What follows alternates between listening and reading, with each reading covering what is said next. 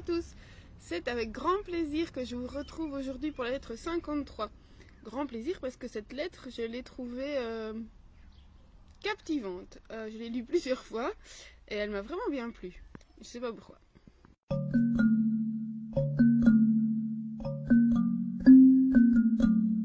Sénèque raconte à Lucius une de ses escapades en mer. Donc, euh, il y a quelque temps, il était parti en compagnie et donc il, était, il prenait le bateau pour aller là où il devait aller. Et il nous raconte qu'au début, donc quand il embarque, c'est le calme plat. Et puis la houle est arrivée. Et Sénèque a demandé au pilote de le déposer le plus vite possible parce qu'il souffrait du mal de mer. Et le pilote lui a répondu, mais non, ce n'est pas possible parce que le rivage est trop escarpé et c'est vraiment pas possible. Mais euh, Sénèque, il ne se sentait vraiment pas bien. Et euh, il a forcé le pilote à s'approcher euh, des rives. Et là, bah, comme le pilote ne pouvait pas accoster, Sénèque, en se rappelant de son passé de bon nageur et de son habitude de prendre des bains froids, eh bien, il a plongé dans la mer. Et il a eu bien du mal à ramper de récif en récif. Donc, c'est assez amusant à lire. Donc, vraiment, il a souffert hein, pour sortir et se hisser euh, sur, la plage, enfin sur le, sol en fait. Et euh, en boutade, il dit en fait Ulysse, euh, on bien Ulysse hein, qui était poursuivi par la haine de Poséidon. Il n'était pas poursuivi par Poséidon selon Sénèque. Il avait juste le mal de mer. Il était nauséator. Et euh, Sénèque dit que lui-même mettrait 20 ans à parvenir là-bas, si, euh, à, parvenir là où il devrait mettre le cap, parce que lui aussi souffre de mal de mer, donc il devrait s'arrêter souvent. Il dit qu'après s'être remis l'estomac à l'endroit, parce que ben, c'est pas arrivé seulement euh, une fois qu'on est sur Terre que le mal de, de mer s'en va, il faut un peu de temps de réadaptation. Et il s'est un peu revigoré par une friction.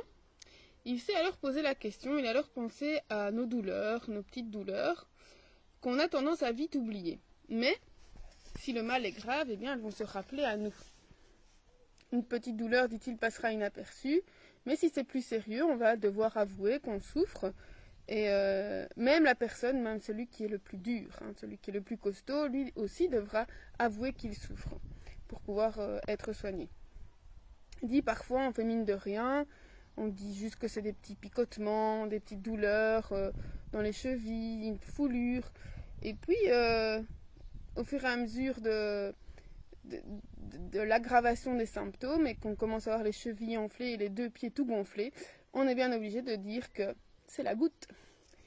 Alors, euh, pour les maladies, alors il fait le, le parallèle avec les maladies qui affectent l'âme. Et eh bien là, c'est le contraire. Plus on est atteint, et moins on s'en rend compte. Alors que dans une maladie, bien évidemment, plus on va être atteint, plus la douleur va être grande et donc on va euh, s'occuper euh, de ces douleurs.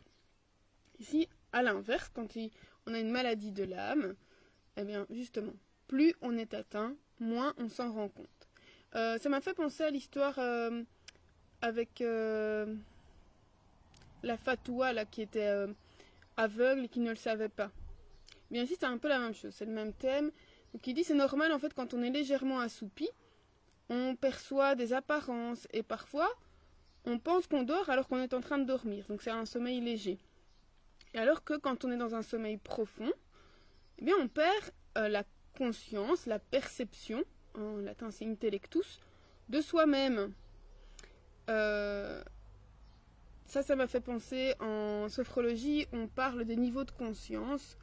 Et euh, donc on dit toujours que on essaie d'avoir un donc l'état qu'on appelle sophroliminal. Donc c'est au seuil. Limen, liminis en latin, c'est le seuil, c'est l'entrée. Donc c'est un, état dans lequel on est entre la veille et le sommeil, justement. Donc entre les deux. Bref. Niveau de conscience. Donc il dit, quand on est euh, atteint, fort atteint, on ne peut pas avouer ses vices. On ne peut avouer ses vices que si on est revenu à l'état de veille. Comme quand, euh, eh bien, on euh, comme quand on dort profondément, ben, on ne peut pas se rappeler de son rêve, alors que si on est dans un demi-sommeil, on, va, pouvoir se rappeler de son rêve et le raconter.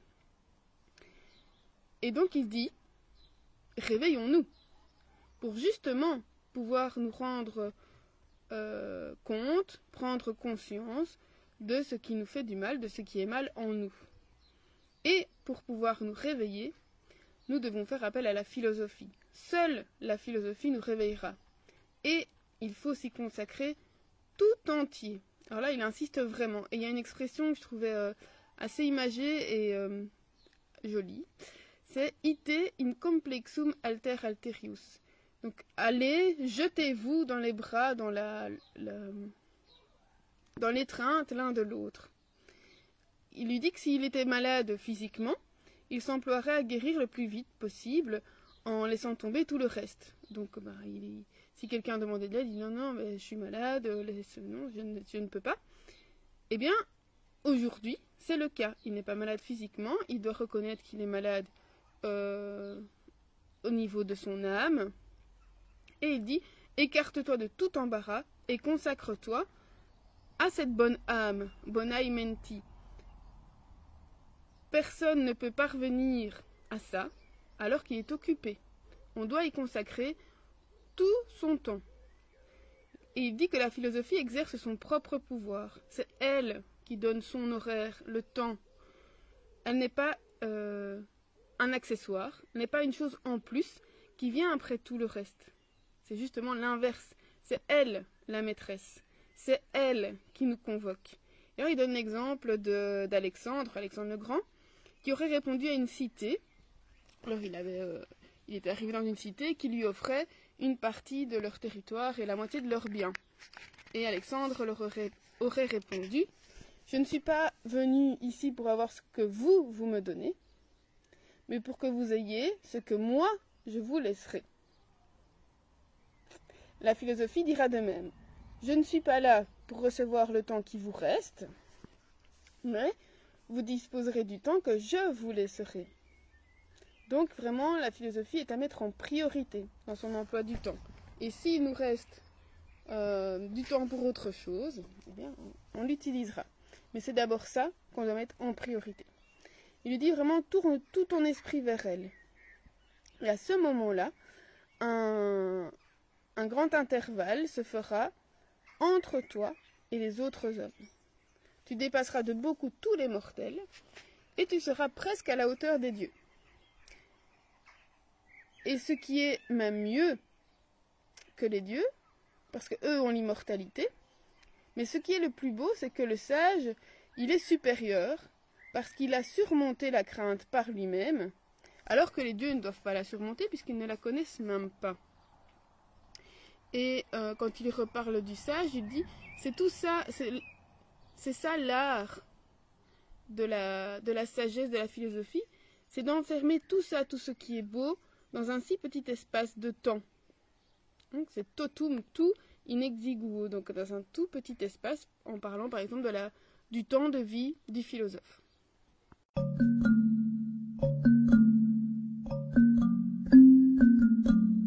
Et Sénèque dit que c'est justement grand, beau, de pouvoir avoir à la fois la faiblesse d'un homme et la tranquillité d'un dieu. La phrase que j'ai retenue, alors j'apprends parce que je l'avais pas noté en latin dans mon, dans mon cahier. Hop. Ça donne euh, Incredibilis philosophiae vis est ad homnem fortuitam vim retundendam. Ce qui nous donne en français la philosophie a une force incroyable pour émousser, pour euh, affaiblir toute la force du hasard. Aucune, donc on nous dit, Sénèque nous dit que aucun trait, euh, aucun javelot, aucune arme, aucune flèche ne peut l'atteindre. Parce que je suis un peu embarrassée, voilà. elle, euh, elle, est, elle est fortifiée, elle est euh, solide, fortifiée dans le sens qu'on a, elle est solide, munie de remparts, comme une ville bien fortifiée. Elle épuise les attaques et les esquive, comme des javelots et elle les esquive comme des javelots légers dans les plis de sa robe. Je trouvais ça aussi assez joli. Alors, pour ses traits, pour ses javelots qu'elle reçoit, elle en secoue certains, et parfois elle rejette les attaques vers celui qui les a envoyés. Parfois, pas toujours. Euh, Alors pour cette lettre, je, pense, en la lisant, que j'ai trouvé... elle m'a plu parce qu'il y a beaucoup d'images. Hein. Il y a l'image, ben, évidemment, le, début quand il raconte qu'il est en mer. Et ben, voilà, c'est assez amusant. Et puis il y a beaucoup d'images qui, qui sont assez prenantes, comme cette idée de voilà la philosophie, c'est elle qui va prendre, qui est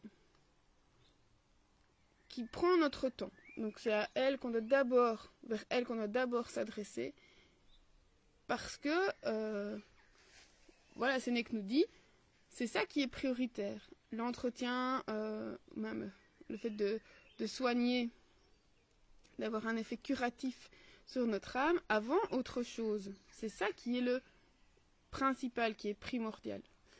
Euh, voilà, je pense que c'est vraiment toute cette image, vraiment de donner, de faire, de personnaliser la philosophie, comme si elle, elle était là et celle qui nous prend et on doit vraiment l'embrasser, la prendre tout entière. Et euh, ça m'a fait pas mal réfléchir sur justement euh, nos priorités.